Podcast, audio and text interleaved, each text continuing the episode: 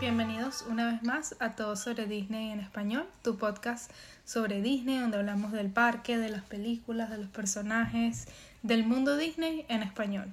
Hoy queríamos mandarle un saludo a Alexandra, que está en Buenos Aires, Argentina. Y bueno, hola Alexandra, te queremos, gracias por tus comentarios. Y bueno, este episodio va dedicado a ti, que nos pediste justamente un episodio sobre cómo disfrutar la magia de Disney si no estoy en Estados el parque Unidos, o- exacto. exactamente. O las películas, o más allá de eso. Y si quieres saber más, obviamente suscríbete y bueno, nos encantaría que vieras también los otros escucharas los otros episodios. Y Bueno, el episodio de hoy está dedicado justamente a eso, a esos eventos Disney que te sorprenden en la ciudad y viajan por todo el mundo. Sí, me gusta mucho, es porque es una oportunidad de estar en Disney sin necesidad de ir a Disney. Y evoca. o sea, Totalmente. Y creo que es como una tarde, un, un sábado, un domingo familiar, es perfecto. Si no sabes lo que estamos hablando, bueno, también va a estar en el título probablemente. Sí. Pero son los Disney on Ice, que son estos espectáculos de Disney sobre hielo que pasan tal vez una vez al año por tu ciudad y nosotros los amamos. Totalmente. En nuestra, en, en nuestra ciudad nosotros siempre íbamos cada vez que venían y son muy bonitos, especialmente porque el patinaje sobre hielo es tan artístico, es como que un evento tan tan bonito de ver y se disfruta tanto en familia y uno siempre quiere comprar los recuerditos, ¿sabes? Como que ese granizado, esos heladitos de hielo con colores. Clásicos, clásicos de ellos. Sí, esos, este, las mismas tazas de plástico que uno siempre compra. Bueno, Disney on Ice es básicamente una compañía que se llama Feld Entertainment y ellos compraron los derechos de hacer justamente estos espectáculos sobre hielo en Disney, eh, de hielo de Disney, por los 80 más o menos. Entonces, aproximadamente desde los 80 para acá, ellos están haciendo estos espectáculos que casi siempre son a patinadores y patinadoras que eh, antes estaban en el mundo artístico profesional de olimpiadas en Canadá o en Wisconsin, cosas así en ciudades que son de muy de bajas temperaturas y ahora tienen esa oportunidad de continuar sus carreras justamente haciendo esto. Sí, es como que a quien no le gusta el patinaje sobre hielo, ¿sabes? Por lo menos a, a mí y a Cecilia nos encantan todas esas coreografías, nos encantan los efectos que hacen, porque no solamente es patinaje, sino como que todo mm, la infraestructura que ellos traen, como que ellos traen como mm, todas esas carrozas o Ajá. este todos los disfraces nos fascinan, este los fuegos artificiales. Entonces, bueno, creo que a nosotras que nos encanta ser muy técnicas a veces, ya sabemos que es Feld Entertainment que produce los Disney on Ice. O sea, no es una cosa de Disney 100% que Disney produce, no. Es Feld Entertainment que paga por esa licencia. Pero lo hacen perfecto. O sea, sí, es totalmente como muy Es muy fiel. Y todos los años hacen distintos tipos de Disney on Ice, de diferentes cosas. Esta vez justamente acabamos de estar en el de Into the Magic. Y es lo que básicamente queremos hablar hoy, pues de cómo nos fue nuestra experiencia en este último Disney on Ice. Y bueno, a mí me parece que la publicidad engaña un poco, porque sabes que la publicidad sale Miguel y sale Moana. Y tú piensas como que, ah, bueno, o sea, es algo así Disney, está Miguel, está Moana, ok, chévere. Pero cuando vas, era como que mitad Frozen, mitad las películas de Frozen, las canciones de Frozen, mitad las canciones de Moana. Y de repente estrujaron ahí un poco a la Cenicienta y a... En, eh, ¿Cómo es que se llama? Coco. Jasmine, Coco. Exacto. Era Es como que tú sabes que siempre van a ver los clásicos, o sea, La Bella y la Bestia, este... mm, Ah, empezó con La Bella y la Bestia. Totalmente. Y Cenicienta, son cosas que tú siempre vas a ver, porque siempre son esos cuentos clásicos de Disney. Y me gustó que por lo menos utilizaron como que un castillo y lo iban cambiando, ¿sabes? Como que era el castillo de, de- la sí, Bella y el de era el, el de, de- la Casa de Encanto también. No, bueno, en una oportunidad fue la de Rapunzel. Eso también, que pusieron también a Rapunzel. Y sientes que, o sea, el nivel de producción, o sea, obviamente increíble y las acrobacias, las piruetas, todo eso, pero yo he ido a otros Disney on Ice, que si por ejemplo uno que se llama Search Party, de... Y me acuerdo que, por ejemplo, en la parte de Coco pusieron a unos acróbatas que se agarraban del piso y como que se lanzaban hacia el hacia la audiencia mientras estaban agarrados de un palo que se viraba. Y hacía pasar como que si ellos estaban disfrazados de Katrina. Y o sea como todo eso de sabes de los muertos de Coco y todo era fluorescente que me pareció como wow qué increíble o por supuesto que en Encanto yo creo que ya está un poco perdón en Rapunzel yo creo que ya está un poco de vu que usen ¿Sabes esas piruetas que hacen con el cabello de Rapunzel que lo hacen como Sí, telas? que la hacen como ajá, telas eh, y ella está ahí, está en el aire, con el cabello de ella y eso. Exacto, yo siento que ese ya está un poquito de vu. Bueno, yo creo que es porque a ti no te gusta eso. Pero Cecilia Luisa, no también, también faltó Mother Gothel. de esas acrobacias, sí. Como que pero esto, es que esto es importante, porque yo entiendo que gustaría- los Disney on Ice son más que todo para, Sí, para, ¿sabes? pero Otra audiencia. Yo entiendo que para niños, para niños siempre como que siempre quieren poner la parte bonita, como que la princesa, el príncipe, las canciones bonitas y ya, como que no quieren recordarle de los villanos. Pero me gustaría a mí particularmente que hicieran un Disney on Ice de villanos. Ahorita que está muy de moda esto de contar la historia según la perspectiva del villano, ¿sabes? Sí, los villanos también tienen sus canciones que son... Yo propondría eso, como que un Disney on Ice de. Halloween donde pongan que sí, ¿sabes? Los villanos. Podría ser, pero sabes que ellos viajan con el mismo espectáculo casi que por no sé cuántas ciudades de Estados Unidos. Exactamente, entonces- probablemente dentro de bastante, ¿sabes? Dentro, no, no el año que viene, sino Exacto. probablemente ya estamos hablando de 2025, vamos a ver eso. Sí, el año pasado yo fui a uno que era eh, Disney on Ice, Frozen y Encanto. Y, ok, me encanta ver las mismas canciones de Frozen y por supuesto que cuando está Elsa se cambia de su traje de reina Elsa y se transforma en Es algo que vas a ver, exactamente. Es esa espectacular, canción, pues. Y te, Be Your Guest, te pone sea, la piel de gallina. Son esas Y, no, canciones y de también que Disney. tú escuchas todos los niños cantándola, entonces es como que muy emocionante. Sí, el Let It Go, es como esas típicas canciones que tú dices para cantar a todo pulmón. Pero Luisa, también está, también está la segunda parte de Frozen y nadie hace nada sobre eso. Sí, yo creo que todavía no, o sea, porque ahorita van a sacar la tercera parte, ¿no? De repente cuando sacan la tercera parte la gente va a comenzar a hablar de la segunda parte y van a comenzar a hacer coreografías y eso. Y es que musicalmente hablando, la segunda película de Frozen no fue tan, tan importante. La segunda. Sí, ¿sabes por qué? Porque faltó Lin Manuel Miranda. Bueno, me acuerdo que la parte de Encanto fue Sí, o sea, es que ellos nada con- más... que sí, estaban disfrazados de burros. Es que ellos y bailaban nada más con Luisa, era como... pueden sacar una un show totalmente que sea de encanto con Coco, perfecto, o sea, un show de eh, Disney latino, Claro. Fabuloso, ¿sabes? Porque hay demasiadas canciones, hay demasiadas como que cosas que se podrían hacer. Y también el la de no se habla de Bruno, no, no. Como que estaba toda la familia ahí, toda la familia representada. Es decir, la prima, los primos, o sea, todo. Y por ejemplo, en este de Moana, yo siento como que aunque tuvo esa parte de Moana, nada más estaba Maui y Moana. Como que ni siquiera estaba el gallo, por ejemplo. Sí, pero me gustó mucho esa parte, por lo menos que representaron a la abuela, entonces apareció la mantarraya y pusieron también casi todas las canciones, o sea, pusieron You Welcome, pusieron también este la de La de, de nada. pusieron este Ay, cuando salió el cangrejo. la del cangrejo gigante. El cangrejo gigante, wow. Sí, entonces como que todo Yo siento- prácticamente, yo siento que de Moana hicieron toda la película. Yo siento que hace falta un Disney on Ice que sí en Disney Springs.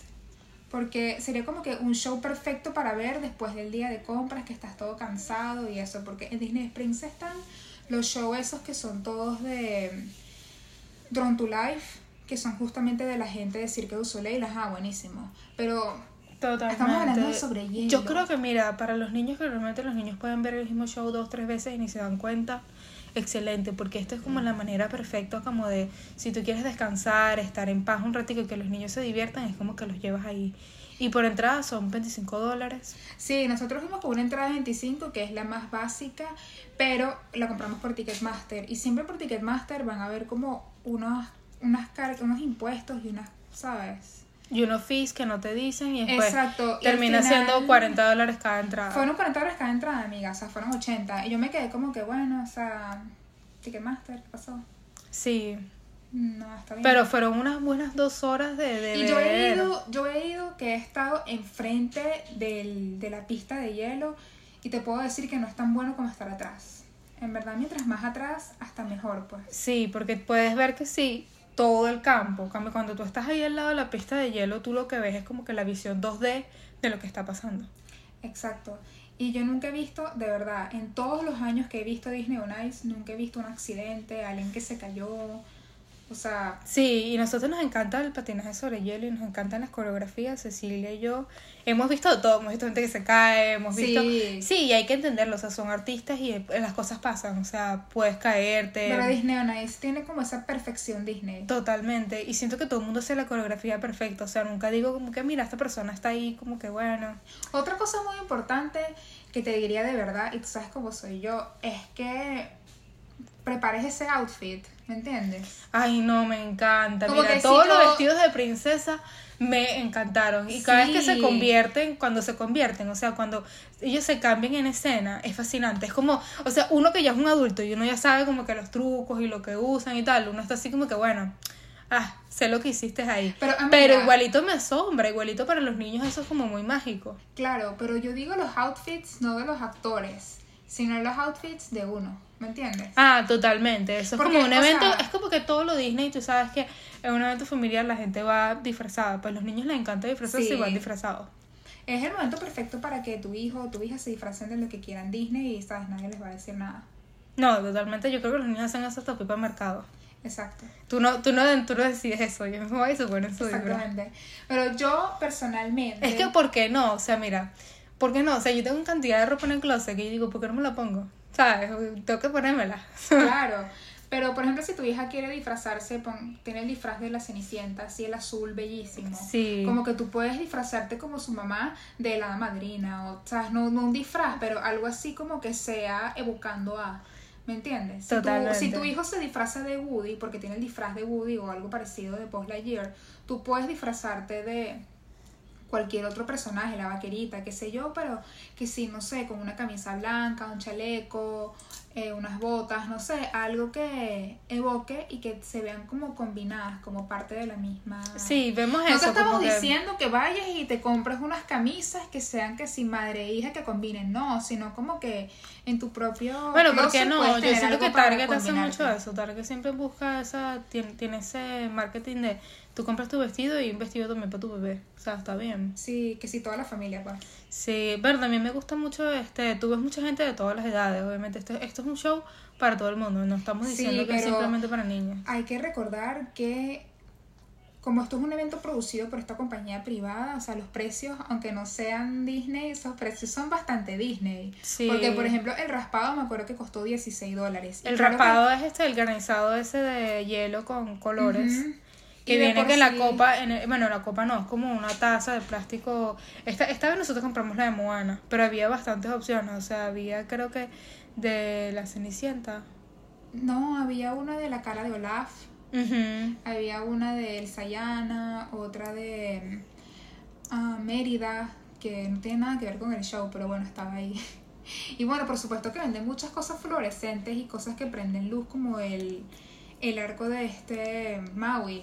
Sí, Que me o sea, encantó. algo que me parece bueno, pero que todo por lo vale menos... como, todas las cosas de para niños así valen, que prenden luz, valen como a partir de 35 dólares. Sí, eso me parece un poquito caro y sabes que el niño lo va a pedir, entonces Sí, como entonces que... como que ve al Express, cómpralo ya Sí, o te recomendamos como más que... en China y lo trae. Si lo compraste ya en el parque, reúsalo. O sea, Claro. llévalo, llévalo, porque sabes que el niño te lo va a pedir.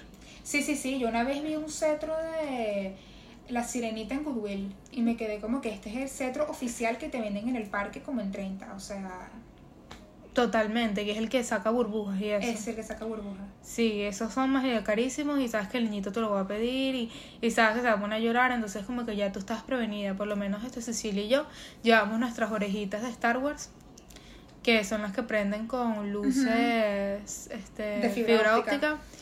y las teníamos puestas, o sea, es como que tú tienes que llevar tus cosas.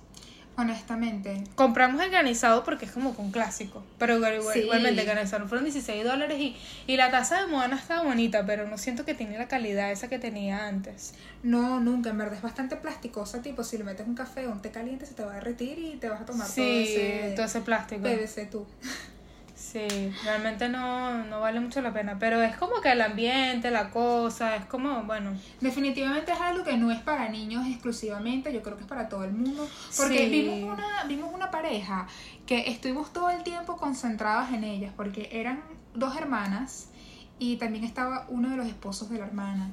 Pero eran dos hermanas, estamos hablando de unas señoras tal vez en sus 60, 70. Sí, Con sus... con los Walker, los Kane, los... sí, con estas andaderas. las andaderas y las dos estaban de negro con, Con sus orejitas y de unas mini. orejitas rojas de mini, o sea, tenían un outfit muy mini. O sea, yo Sí, o sea, que- es como para adultos Disney y totalmente, es totalmente aceptable. Me gusta mucho eso que la gente vaya, agarre sus outfits, vaya con su familia y disfrute y me encanta, el- mi momento favorito es cuando sale Minnie, sale Mickey, sale Donald, salen los Fab Five, ahí sal- Sí. saludan a todo el mundo. Me encanta por lo menos cuando tienen que hacer así como algún efecto.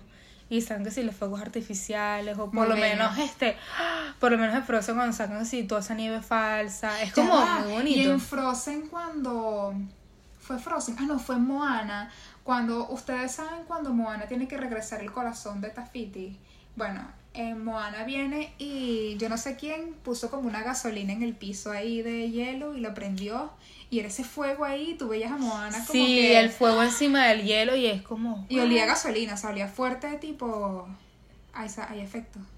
Sí, eh, estaba muy bonito también todos los fuegos artificiales del final, o sea, y todo como que los poderes mágicos y la vaina, o sea, como que realmente lo hacen muy interactivo, lo hacen bastante, la producción está ahí, o sea, eso no lo vamos a negar.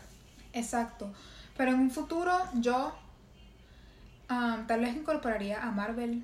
Porque Marvel es parte del universo de, de Disney. Sí, y pero hay que algo- ver, porque algo chévere de Marvel. Como es esta compañía que tú estabas diciendo, seguramente ellos tienen que renovar su contrato y decir, mira, nosotros queremos hacer el universo de Disney más Marvel. Acuérdate que Marvel Claro. está ahí como que bueno, Sí. son otros derechos que tienen que comprar. Pero imagínate los efectos. Sí, Yo de por sí vi uno una vez de Toy Story. Y me acuerdo que estaban que sí los actores como los soldaditos verdes y hacían muchas acrobacias en estilo en el cuarto de Andy. sí. Muy muy bueno. Ese creo que fue mi favorito. Sí, pero yo creo que por lo menos para los, para los varones de la casa también les va a gustar. Porque hay también como mucha acción. Está esta pelea de La Bella y la Bestia, de la Bestia con Gastón, que es... Sí, yo cuando Gastón tenía el cuchillo me sentí como que ya va, espera un momento, esto está bastante violento. Sí. O sea, yo sé que la película es así, pero en la vida real no tiene que ser Sí, así. oh my god. Y todos los vestidos de la canción esa de Be Your Guest.